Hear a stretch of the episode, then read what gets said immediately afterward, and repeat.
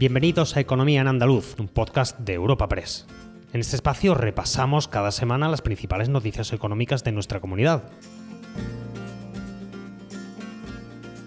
Estos son los temas que han marcado la información económica de Andalucía esta semana. El delegado del Gobierno de España en Andalucía, Pedro Fernández, ha insistido esta semana en la necesidad de que la Junta, la administración que gestiona los 1.109 millones de euros destinados por el Gobierno para contribuir a la recuperación de las empresas y autónomos afectados por la crisis en Andalucía, se esfuerce al máximo y se implique al 100% para que estos fondos lleguen a los empresarios. Unas ayudas estatales que para ATA, sin embargo, llegan tarde porque la Federación Nacional de Autónomos asegura que esos fondos responden más bien a subvenciones y no a ayudas directas y además no van a beneficiar a todo el colectivo. Espacio patrocinado por la Asociación de Trabajadores Autónomos ATA.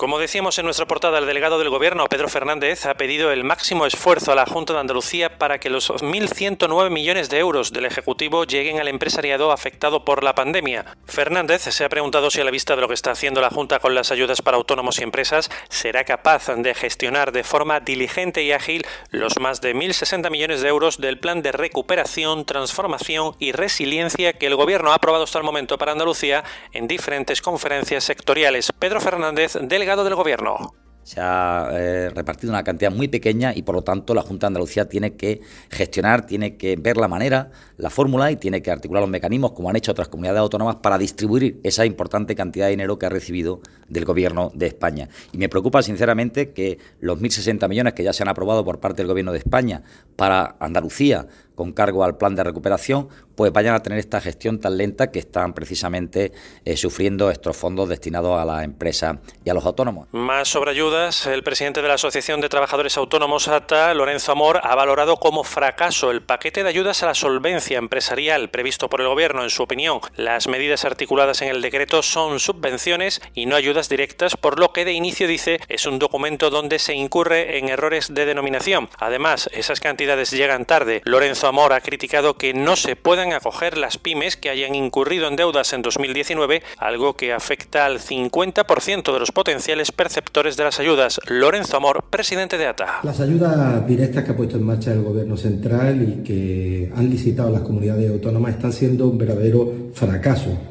¿Cómo corregirlo? Eliminando ese requisito de pérdida en el año 2019. Hay muchas empresas, muchas pymes que aun teniendo pérdida en 2019 son viables. Y el otro requisito que tiene que eliminar es el de las deudas contraídas a mayo del 2021, que establezca facturas pendientes de pago a diciembre del año 2021. Cambiamos de asunto. El presidente de la Junta de Andalucía, Juanma Moreno, ha instado a la Comisión Europea a conferir más participación a las regiones europeas en los fondos de recuperación, los denominados Next Generation, para impulsar las zonas rurales. Ha lamentado que la elaboración de los planes nacionales de recuperación haya dejado pasar la oportunidad de asegurar que los futuros proyectos de inversión en las zonas rurales atendieran las verdaderas necesidades de cada territorio. Moreno, como ponente del Comité Europeo de las Regiones, eh, participaba esta semana de forma telemática en el Consejo de Ministros de Agricultura de la Unión Europea en Eslovenia. Para el presidente andaluz debe contemplarse el apoyo técnico suficiente para que los entes locales y regionales que cuentan con menos competencias en relación con la programación y el gasto de fondos de la Unión Europea puedan tener mayor capacidad de aplicación y seguimiento de los mismos. Juanma Moreno, presidente de la Junta. Creemos que debe contemplarse el apoyo técnico suficiente para que los entes locales y regionales que cuentan con menos competencia en relación con programación y gastos de fondo de la Unión Europea puedan tener mayor capacidad tanto de aplicación como de seguimiento de los fondos Next Generation. Abrimos ahora un bloque dedicado al campo andaluz con ocasión de la presentación en Madrid de Expo Oliva 2021 que va a registrar una ocupación del 100% con la participación de 270 stands y la presencia de 18 países. La feria, la más importante del sector oleícola, celebra su vigésima edición y tendrá lugar en Jaén del 22 al 25 de septiembre y será segura para visitantes y expositores según los organizadores. En total estarán presentes 950 empresas y 4.500 marcas. Del total de stands, 28 acogerán a empresas internacionales de una decena de países, lo que es un dato muy positivo que demuestra la proyección internacional de la muestra. Francisco Reyes, presidente de la Diputación de Jaén. Una feria que celebra su vigésima edición, absolutamente consolidada como la feria oleícola más importante del mundo, en un escenario, la provincia de Jaén, que con sus 66 millones de olivos es la mayor productora de aceite del mundo y es la principal productora de aceite de calidad del mundo. En ese acto de presentación de Expo Oliva ha estado la consejera de Agricultura de la Junta, Carmen Crespo, quien ha destacado su enorme potencial y el magnífico escaparate para el sector oleícola. La titular del ramo ha subrayado el incremento del 11% de las exportaciones de aceite de oliva a pesar de la situación actual derivada de la pandemia y en especial la subida del 10% de las exportaciones de aceite envasado a Estados Unidos. También ha destacado que se haya incrementado la presencia de otros mercados como el asiático. Carmen Crespo, consejera andaluza de Agricultura las exportaciones agroalimentarias están cogiendo países orientales, el 18,7% a China.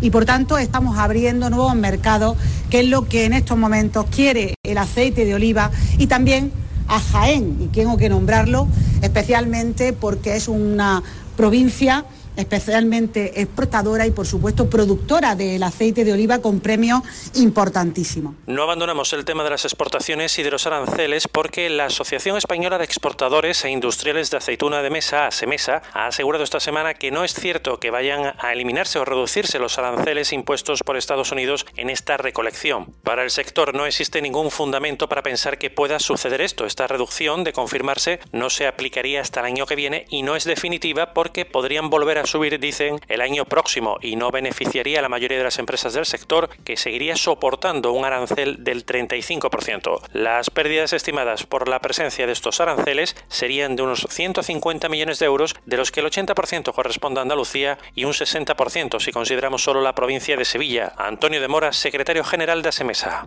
Sevilla representa el 60% del sector como primera provincia con gran diferencia, por lo tanto le podemos aplicar esos porcentajes a las pérdidas y considerar que el 80% de esos 150 millones corresponden a Andalucía o que el 60% de esos 150 millones perdidos dejados de exportar corresponden a mm, Sevilla. Y una cosa más en este ámbito, las organizaciones agrarias advierten de protestas y que sacarán de nuevo los tractores a la calle si no hay cambios en la negociación de la política agraria común, la PAC. En relación a las ayudas directas para los productores que incorporen prácticas favorables a la conservación del medio ambiente, organizaciones agrarias y cooperativas han asegurado que el modelo planteado se va a traducir con toda seguridad en una pérdida de renta para el campo andaluz. Consideran que las prácticas medioambientales no quedan vinculadas a las regiones productivas y en cambio se proponen mayores importes para zonas menos productivas. Ricardo Serra, presidente de Asaja Sevilla. Tenemos que hacer un esfuerzo adicional de, medidas medioambientales